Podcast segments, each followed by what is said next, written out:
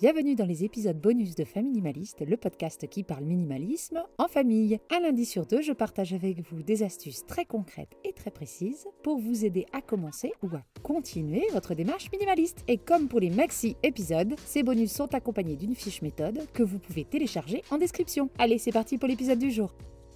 Aujourd'hui, je vous parle d'une petite phrase qui, à l'instar du au cas où, est le vrai ennemi du minimalisme. Cette petite phrase qu'on peut se dire dans les magasins quand on voit un truc en promo, alors même qu'on ne comptait pas l'acheter en partant de chez nous. Cette petite phrase que l'on se dit quand on passe devant une caisse de dons devant la porte du voisin et qu'on pioche dedans alors qu'à la base on allait juste chercher le pain ou promener le chien. Cette petite phrase qui fait qu'au moment de faire notre irrégulier, on s'accroche à des choses que l'on pourrait clairement faire sortir de chez nous. En gros, cette petite phrase qui est l'ennemi du minimalisme et de la consommation raisonnée et intentionnelle. Aujourd'hui, je vous parle de c'est pratique. On croit qu'en disant ça, on a tout dit et que ces trois petits mots suffisent à justifier un achat, à justifier le fait que l'on garde quelque chose. Sauf que, comme toutes les petites phrases réflexes, comme au cas où, ou plus tard, ou on ne sait jamais, elles ne veulent pas dire grand-chose. Elles permettent de se justifier, mais sans vraiment réfléchir.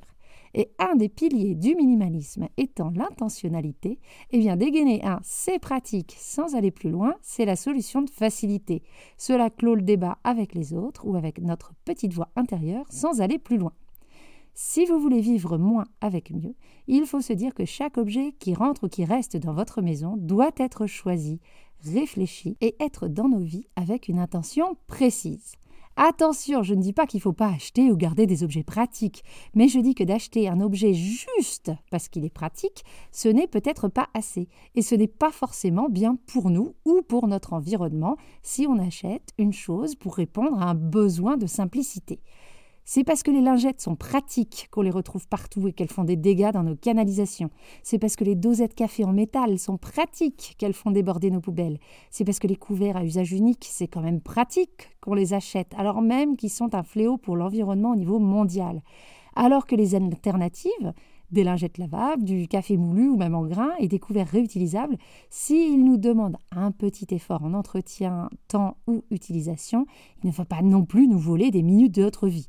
Si on est prêt à rester des heures sur des écrans peu utiles, on peut passer trois minutes à laver les assiettes après un pique-nique. Attention, avoir envie de se simplifier la vie, c'est pas non plus un crime, surtout quand on a des enfants, des vies bien remplies, des temps de transport à rallonge et des obligations dans tous les sens. Je comprends tout à fait ce besoin-là c'est d'ailleurs cette envie de nous simplifier la vie qui a fait que nous sommes devenus minimalistes.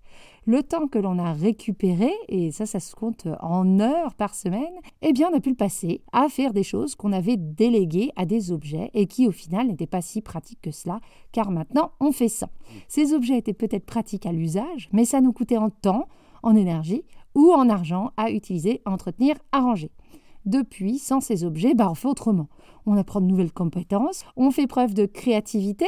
Voilà donc quelques questions que je vous suggère de vous poser quand vous vous surprenez à dire c'est pratique pour être sûr que cet achat soit fait avec intentionnalité ou que cet objet devrait rester chez vous. Je les reprends dans la fiche méthode en description. Question numéro 1. Qu'est-ce que je vais gagner en achetant cet objet pratique? Du temps, de l'argent, de l'énergie? Soyez précis, essayez de quantifier euh, ce gain en minutes, en euros, en heures de repos. La deuxième question est est-ce que cela va vraiment m'en faire gagner du temps, de l'énergie ou de l'argent? Si j'estime que je vais gagner 5 minutes à chaque fois que je veux couper mes concombres en cubes en utilisant ce gadget qui les coupe pour moi, est-ce que je vais vraiment les gagner ces 5 minutes? Alors oui, la découpe ira plus vite, mais il faudra sortir l'objet, le laver et enfin le ranger.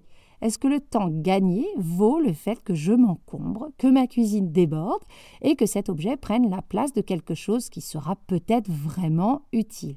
Gagner 5 minutes à faire quelque chose pour en dépenser 4 à utiliser ce nouvel objet ne vaut peut-être pas le coup. Troisième question, est-ce que cet objet est pratique pour moi? Pas pratique en général, mais pratique pour moi. Exemple, vous savez, les batteries de secours pour les téléphones portables qu'on charge d'abord sur le secteur et qui peuvent ensuite euh, charger notre téléphone quand on n'a pas accès à une prise. C'est pratique, non? Le gain ici, c'est clairement le gain de temps pour chercher une prise pour notre téléphone et la sérénité de savoir qu'on aura toujours de la batterie disponible. Oui, mais Est-ce que vous êtes du style à vous souvenir de remplir la batterie à l'avance, à vous souvenir de la mettre dans votre sac et d'emmener le câble qui va avec? Si vous n'êtes pas quelqu'un qui anticipe ou qui ait une vie qui vous permette d'anticiper, achetez ce genre d'objet qui, est si pratique. Si on anticipe, eh ben ça sert à rien. Et enfin, la dernière question, qu'est-ce que je ferai de ce gain de temps, d'énergie ou d'argent que le côté pratique de cet objet va me procurer? Si vous n'avez pas une réponse précise et qui vous satisfait pleinement, vous devriez sans doute le reposer ou vous en séparer.